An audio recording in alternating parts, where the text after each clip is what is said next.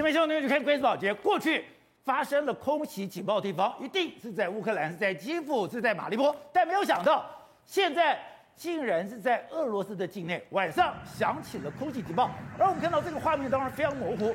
现在有人讲说，竟然乌克兰的战机直接飞过俄乌的边境，直接去轰炸俄罗斯的重要军事场所，连俄罗斯的兵工厂都被轰炸。所以现在这个战争，我们刚刚讲已经攻守易位了。现在乌克兰已经不是说我只是乖乖的挨打，现在乌克兰宣称说，他们在六月的时候，也就是五月底到六月中的时候，他们要进行全面的大反击。他们为什么有这样的底气敢讲说，哎？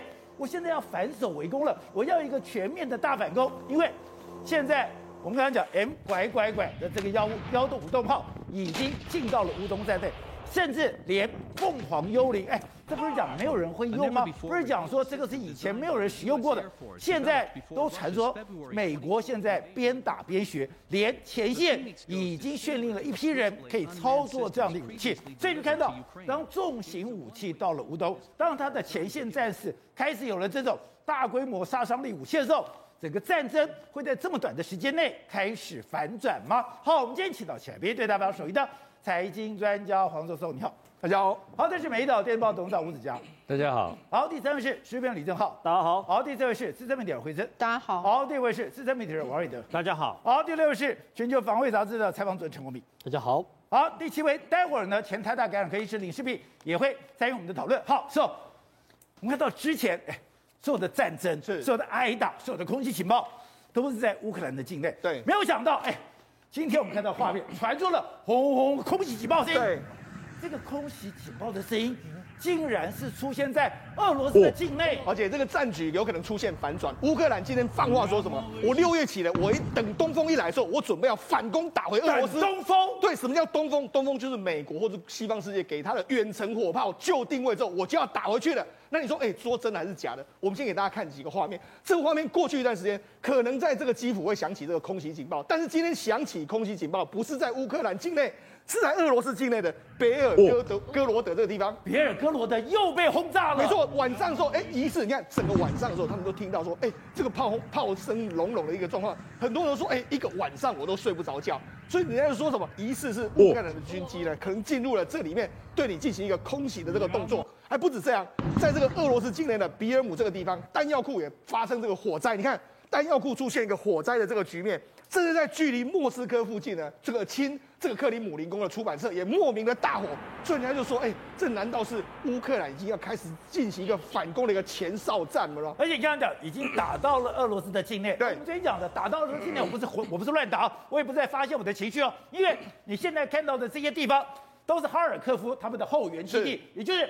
我把这些地方给打掉了以后，你要再拿哈尔科夫就没有那么简单了。而且我们看到了美国国防部也讲了，现在两军在哈尔科夫还是有非常激烈的交战，甚至哎，乌克兰在哈尔科夫对是有战果了。没错，实际上根据这个科比，就是国国防部的发言人说什么，他在伊久姆还有帕帕波斯纳这个地方是基本上是没有任何的战果，也就是俄罗斯根本无法推进。另外，在这个是过去二十四到四十八小时之内，俄乌克兰把俄罗斯在哈尔科夫的这个地方。往东推了四十公里，也就是说，目前为目前为止来说的话，乌克兰在整个乌东的战场上面是略占优势的。那你更不用讲，美国的包括 M 七七的的的榴弹炮已经开始抵达了这个乌克兰，再加上说凤凰幽灵，这是美国专为它设计的一百二十架的凤凰幽灵无人机，准备要抵达乌克兰，而且开始使用之后，再加上海马式火箭弹，可以搭载新的这个陆军导弹系统之后，可以发射三百公里，它是可以直接就打到你克里米亚，甚至打到你俄罗斯本土。所以这些长城火炮或是无人机抵达之后，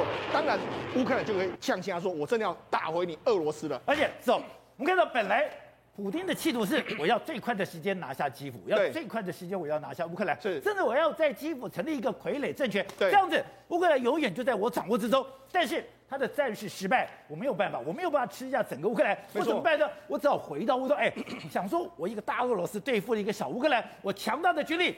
我把乌东总是可以吃下来吧？但没有想到，刚刚讲，在这个战区里面，对，他已经讲，可以讲了？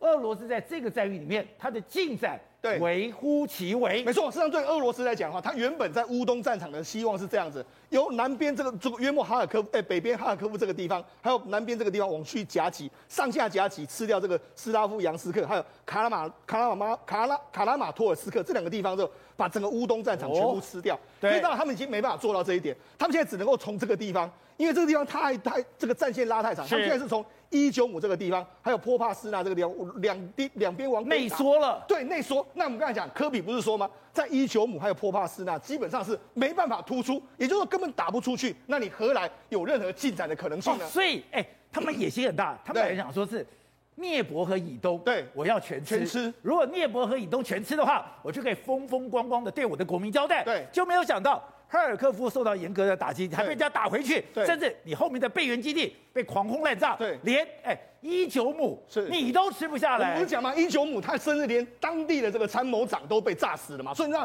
实际上在一九姆地区，他们根本是毫无进展的一个状况。所以呢，现在俄罗斯呢开始调动大部大兵部队到呢到波帕斯纳这个地方，准备要在集结之后再突围。但目前看起来的话，突围的可能性是相当相当之低啊。那你知道，事实上现在我们就讲顿巴斯地区来说的话，目前真的是双方交战的一个重点。这是俄罗斯，这乌克兰的军方，他是打什么？打击中这个俄罗斯的坦克部队。你看，就这样子击中这个整个坦克部队，全部在燃烧的这个状况。这是乌克兰军队，他也。所以我们昨天讲，一个营的坦克部队就这样瞬间被击毁。对，现在。这种画面更多了。对，在顿巴斯地区到处都是这个这个画面。同时之间，这个这个画面是什么？乌克兰的军队呢？他们尝试着去炸毁这个俄罗斯相关的补给。你看，这是他们俄罗斯。你看这个被炸断的桥上面还下面还停了一台这个俄罗斯的这个军车，掉到河里面去。他就说：“我们把你炸掉之后，破坏你的相关的这个运输补给的这个状况。”但俄罗斯也是一样。俄罗斯就炸你的这个，包括莱曼地区的这个建筑物啦，甚至是俄罗斯，他也去破坏你莱曼的铁路。所以看起来的话，双方在后勤补给或者在乌东战场上面，其实是焦灼你来我往的一个局面。而且乌克兰的部队，哎，你不是在乌东开始反击哦，是乌南也一样。刚刚看到很多画面，他透过反坦克，透过这种迫击炮，或者透过这种火力，哎，多管火箭弹。乌南也在用了，没错，乌南目前的状况也是方相当的焦灼。俄罗斯也对奥德萨不断的炮轰，但是炮轰的结果呢，他始终是拿不下奥德萨。但是呢，反观过来的话，这个乌克兰在这个这个所谓乌南呢，却是捷捷有这个捷报出现。哦，第一个你看，这乌克兰他们号声称呢，在赫尔松附近的这个弹药库呢。被我炸掉了，这是俄罗斯的弹药库，我们把你炸掉。所以你看，一个这个赫尔松的对一个这个尘土飞扬起来，那就是我炸毁了你在赫尔松所在的位置的这个这个所谓这个弹药库。另外一个，你看，因为有时候呢，这个乌克兰的俄俄罗斯的军队，他根本没有办法把他们的武器呢放到这个这个仓库去存，对，就可能在路边稍微休息的时候，马上看这整整批的这个军需啊。就被乌克兰的军队抓到之后，他用无人机把你号这个派人过去放置炸弹之后，就把你的军需完全都炸掉了。你堆积在空野荒地在空地当中，就把你炸了。对，另外一个在扎波罗的这个地方也是一样，这个军队呢，他就停在路边，停在路边的时候，没想到就遭到炮炮击或迫击炮进行一个攻击的这个状况。甚至在这个尼古拉耶夫这一带呢，这个乌军呢使用所谓 NLO 的这个反坦克飞弹击中这个坦克之后，哎，他你你们可以仔细听哦，他们在那欢呼说，哎呦，我们击中，我们击中了这个画面。当然了，目前为止来说，俄罗斯也是有攻击，但是整体看起来的话，在乌南这一边呢，乌克兰军队是慢慢取得一个上风的这个位置。好，所以我们刚刚看到的，这是一个新的最新的结果。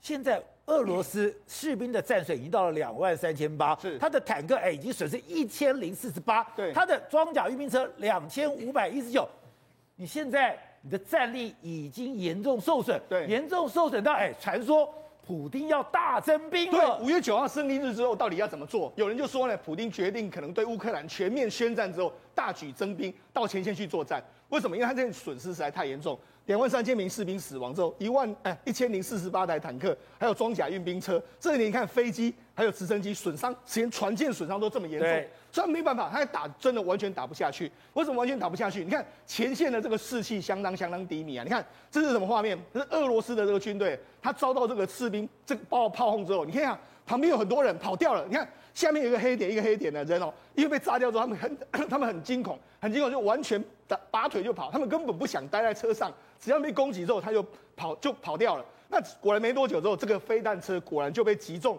击中之后就完全爆炸。那幸好他们跑得快，跑得快的话，否则他们也是可能会沦为这个飞弹下面的一个冤魂呐、啊。所以说，你现在俄罗斯的车子，你只要在公路上面，你只要排出这个一字长蛇阵，对，你根本就变成靶子了。对，跟当初我们知道他们一字长蛇阵，乌克兰都没有攻击，现在局面是完全不一样。你只要敢停下来不动的话，我绝对可以攻击你。那甚至现在有很多网络上流传的画面是什么？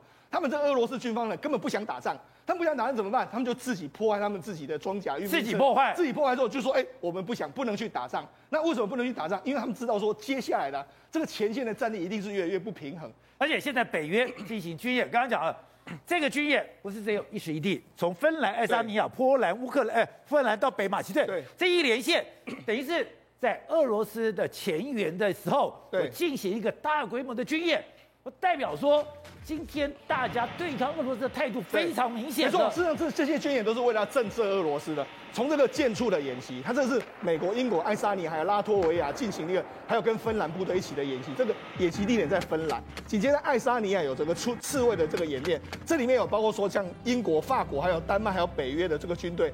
捍卫者也是一样，有十一个国家在波兰。另外在南马其顿这个地方呢，有所谓的伞兵，还有快速攻击机的这个演练。所以它事实上都在所谓前线的位置。那告诉你什么？你如果真的敢轻举妄动的话，北约随时有可能会打你。所以乌克兰，对俄罗斯军方来说，目前真的是一个非常头痛的局面。好，董事长，你先前就曾经预估说，在乌克兰目前得到这么多的军援，这份军援我需要准备，这些军援我需要运售，这些军援我需要训练，大概在七月的时候会出现一个大反攻。果不其然，现在这个时间往前挪了，因为就波兰来讲，不是就乌克兰来讲，五月底到六月中，当这些 M 拐拐拐，当这些凤凰幽灵，当这些所谓的战车全部到了以后，它真的会有一场大规模的火炮对抗吗？我觉得这个这些主要的兵器啊，应该装备已经抵大部分抵达。对对，都到八成以上都到了，应该抵达了，你知道？否则你看看这个拜登怎么讲的？拜登都对这个战战况、战场提出发言呢。对，拜登提出发言，他不一样的意思，他是很大的宣传，对不对？他对谁的宣传？他全世界宣传，对他的盟邦在宣传。对，然后他今天你看到你这边特别提出来的有三项重要装备，一个就是。M 这个乖乖乖，这就是我们讲的幺五五榴弹炮。对，这就是主要的火炮。他已经组织了，我知道五个炮兵营以上的一个部队已经建制完成了，而且已经在第一线布局完成。然后第二个更，第二个我认为是这一次战争中会表现最突出的。目前外面没有任何的数据，没有任何参数，也没有资料的这个叫做凤凰幽灵无人机，这个是最可怕一个东西。因为这个可怕是什么东西呢？它因为你要知道，幺 M 拐拐拐榴榴这个榴弹炮的射距啦，它的有效射程是四十公里嘛。它四十公里，它一定是一层一层布局嘛。两军在对阵的时候这个作战作战面要三百英里那么大嘛，是，所以它是非常大的一个开一个开阔面积要要作战。我们都当过陆军嘛，是。这个炮兵开始轰击的，开始开始开始炮轰的时候，一定是远距，谁的距离远远距攻击。那我现在，所以美军的布置一定很清楚嘛，这这这一定是第一个是幺幺五五榴弹炮嘛，然后四十公里以外是什么东西？因为但是它要有四十公里以外的攻击力量在哪里？我认为就是凤凰幽灵，它六个小时的制空能力，它在干嘛？它像老鹰一样天上飞飞六个小时，它飞上六个小时，它怎么样？它找到对象跟目标以后，它的电脑的参数自动会分配。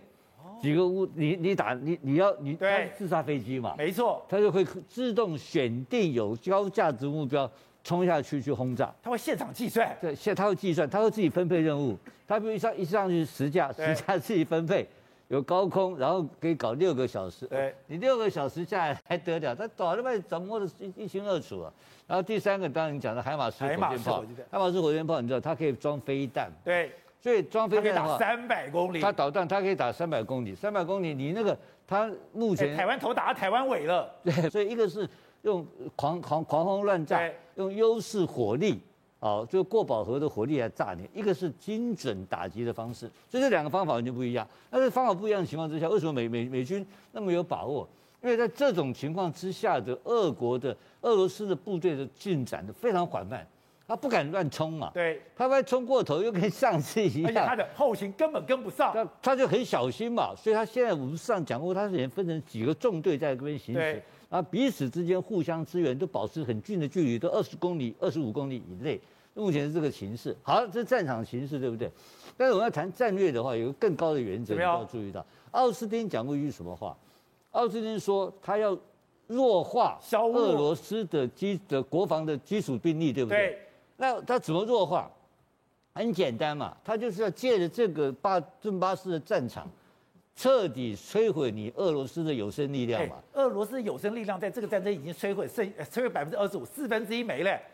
它等于是你的四分之一没了，你再打，那不一半以上都没了。所以这是不是共产党以前老战术围点打援嘛？围点打援，他把你围在这边了嘛，你就卡在这里，两军对阵嘛。然后我就这次用一个革命性的新的高这种高科技的战法来对付你嘛。对。那是时间是在哪一边呢？时间在美国跟俄罗跟乌克兰这边嘛。所以我不认为他六月份的反攻会是要是决定性的反攻，因为这个战哦。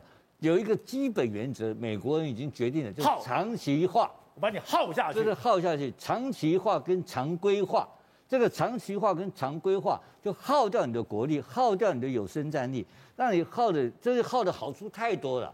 然后因为什么呢？因为你想看，美军这边是个联军呢，对，是西方大联盟啊，是，他联盟到不是有钱出钱，有力出力。那日本也来了，加拿大也来了，澳洲也来了，那么多国家出钱。那给老美打仗，那老美都哪有那么好的机会？而欧洲自动都出钱出力，所以他的这个顿巴斯战场已经变成了他们这个俄罗斯的一个这个一个心腹大患，进也进不得，退也退不得。然后你非要一直救他，一直投入，一直投入，投入越多，你的有生最主要的目标不是杀多少俄罗斯人，是打到你多少装备，打到你多少的高价值资产。好，所以正好我们这一讲。狭路相逢勇者胜。之前不是讲嘛，哎，俄罗斯的空降兵团是非常强悍的，他们在很多非常特殊的地形都可以进行降落救援的一个行为。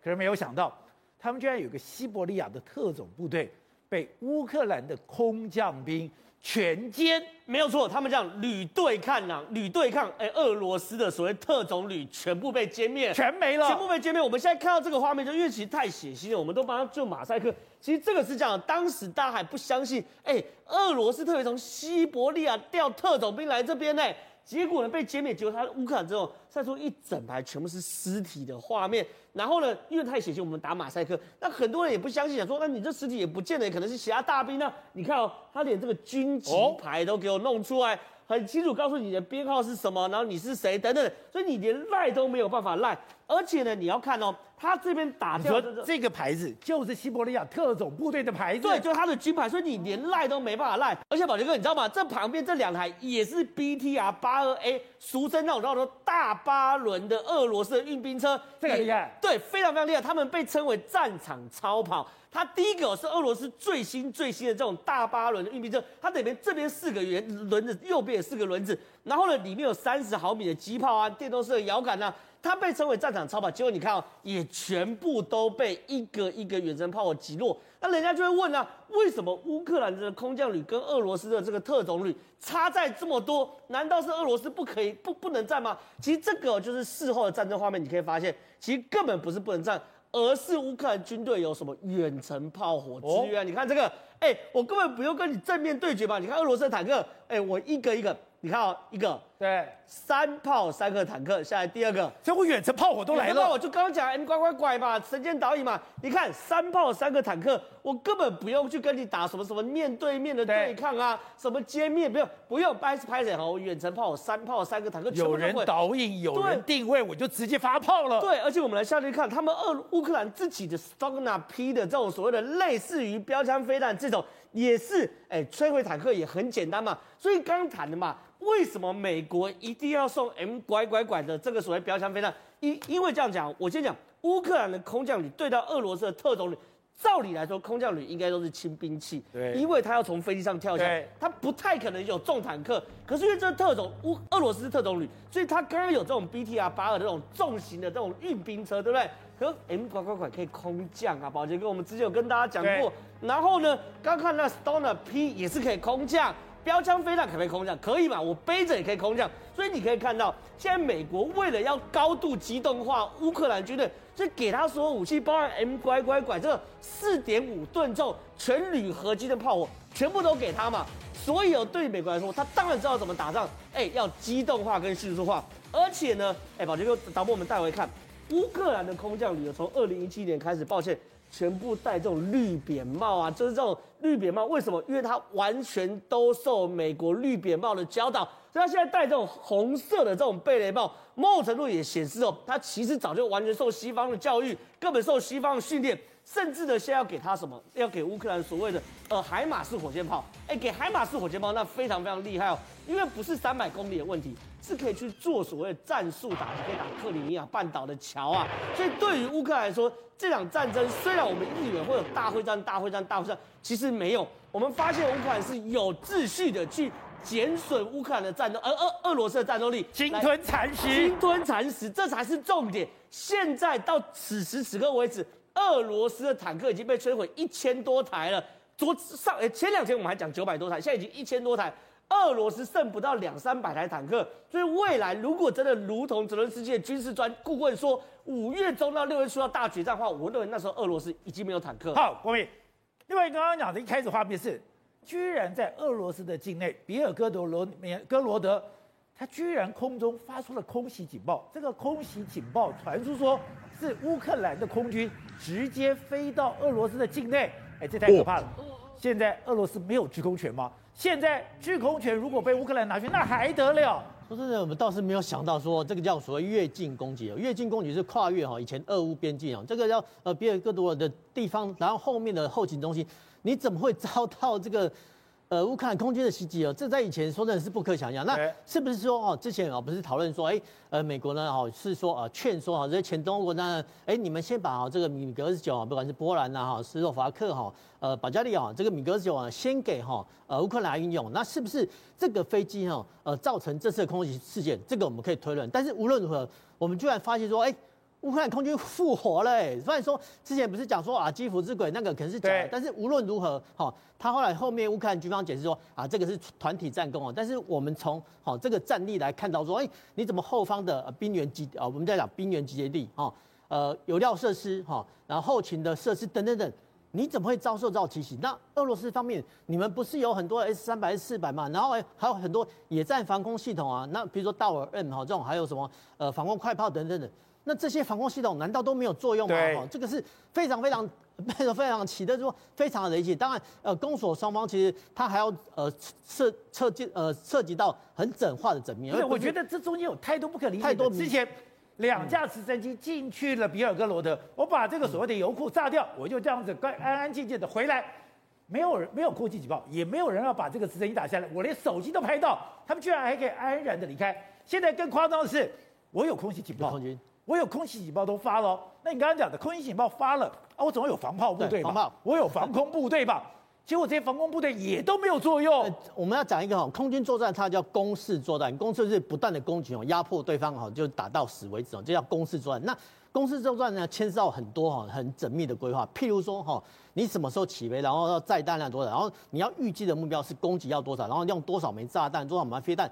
这些航路图啊要怎么转折？然后途中哈，比如说遭遇到哈敌方的防空火炮或飞弹的袭击之后，你怎么转折？其实都要做事前的规划。所以其实之前的飞行员任务提示非常非常重要，而且很繁琐哈。那我们可以反推回去啊，说，哎，乌克兰空军现在有这种能力了，那表示说日后日后俄罗斯人要在后后方在集结大军哦，不管是你在乌东战场，或者说其他战场的话，你就必须小心谨慎。对的。当这个战争非常焦灼，哎，我土地拿不到。刚刚讲了，连马利坡的这个亚速钢铁厂，人都撤走了，狂轰滥炸，我还是拿不下来，拿不下来，我更小东西，我干嘛？我打粮仓。他现在怎样？要么就打粮仓，要么就偷粮食。对，因为粮仓跟粮食不会跑啊，所以一定抢得到。那你看到这个画面，他们竟然去攻击粮仓，而且这个粮仓主要是在粮仓。对，他在涅伯河附近。然后他们他们说，他们现在是蓄意的啊、呃，去攻击这些粮仓，想要造成两个状况。第一个状况就是让你这个乌克兰之后自己本身也会缺少粮。第二个状况是，如果说我人在附近，我可以抢走的，我就去那个粮仓把你的所有食物都给抢走。四月二十九号，ACC 就报道，就是说乌克兰 的武装部队，他们竟然在靠近涅伯河里面一个农业合作社，把高达四五呃五六十公吨的小麦全部连货车一起都带走，然后呢，而且不知道要把它开到哪里去，结果后面就被人家发现说，原来这所有的画面都已经被人家拍下来了。今天看到画面，你以为是他上战场吗？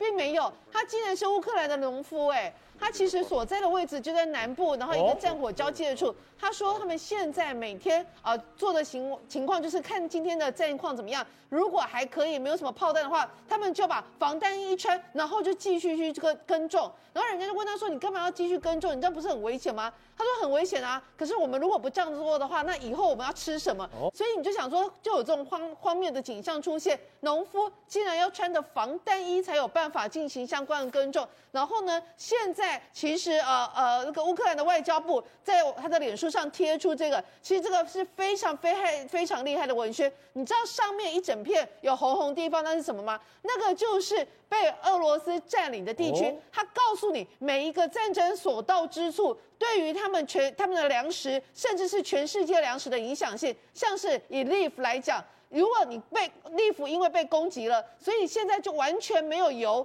没有这些柴油，没有这些种子，也没有办法进行相关的物流。像奥德萨呃靠近涅伯河这边已经被攻击了，所以既然他们一个相关的一个东西是没有办法借由船运运输出去，然后它下面的那个开始图解，你以为这是乌克兰个人的问题吗？并没有，为什么？因为它会进一步冲击到全世界。它后面就告诉你说，比如说，像到目前为止，埃及已经有大概四呃四分之一的粮食已经受到了影响，然后显见全世界大概有呃三成的小麦以及超过六成的葵花籽油，全部都会因为乌克兰的这一次战争而受到冲击。好，董事长，你刚才讲。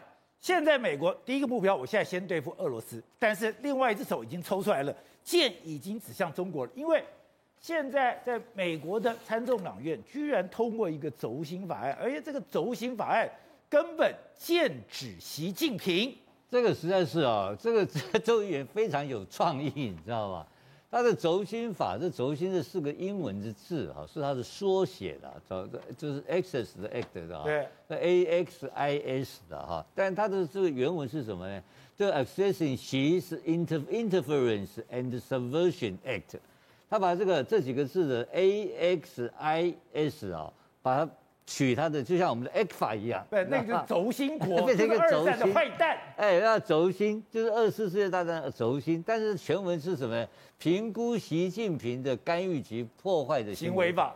他说，这个美国国会啊，居然会在国内的立法会锁定一个国际上的一个大国的领袖的名字。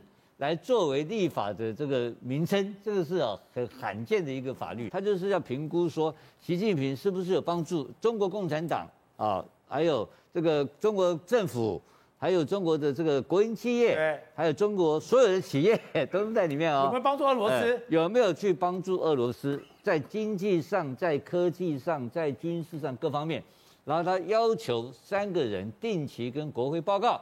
第一个就是国务院的这个这个这个布林肯，啊，国务卿要定期报告。对。第二个国家情报总监，第三个商务部部长，这三个人要定期三十天。第一天，第一个三十天完成一个，这个这个这个法案已经众院通过。不是，而且我觉得通过的数字很恐怖，哎，居然是三百九十四票赞成，三票反对通过。过去这种方案很荒谬，你哪有对这另外一个国家的领袖作为法案名称，而且这样子攻击？这种一定应该都不会过，你不但过，而且是超高票的通过。你要知道另外一个背景，就是说目前这两天出来的，这是看着皮尤的民调啊，Pew Research 的民调，现在这对中国人反感的这个百分比啊，已经超过八成。所以，在美国是以民意为基础。我要解释一下，它有民意的基础以外，你看他，你看他提的这个法案里面，美国人的立法跟台湾不太一样。台湾有很多是用假设性的问题，是，但美国没有。他美国这个这个立法机构在立法的时候，一定是跟相关情报机构啦、国防部啦，或是一些要执行的单位先沟通过嘛，对不对？所以他沟通表示什么事情，你知道吧？他已经知道你老共干了哪些事。对，这个法案有个另外一个背景很特殊，他会是把习当做核心，为什么？把点名习，你记不记得当时拜登政府刚刚开始要接管政府、接管川普的之际？那时候有一个大西洋月刊有一篇文章叫长电文，对，叫 The Longer Telegram，叫长电文，主有里面整个文章里面核心这个概念就是他们不是反共产党，推翻习近平，推翻习近平，保护共产党，他们的策略这个，所以这个法案我认为根本的背景就是跟这些倒习人士 是勾结的，那就就也就是江的江江的人马或者红二代或正二代的这些人马，他们其实是有力量。这个力量利用这个时间点，就开始一次剿灭掉，把想把习近平的力量剿灭掉，让他二十大进去的时候产生困难。所以这两天你看到习近平对所有的政策开始松绑，也是有这个背景的因素。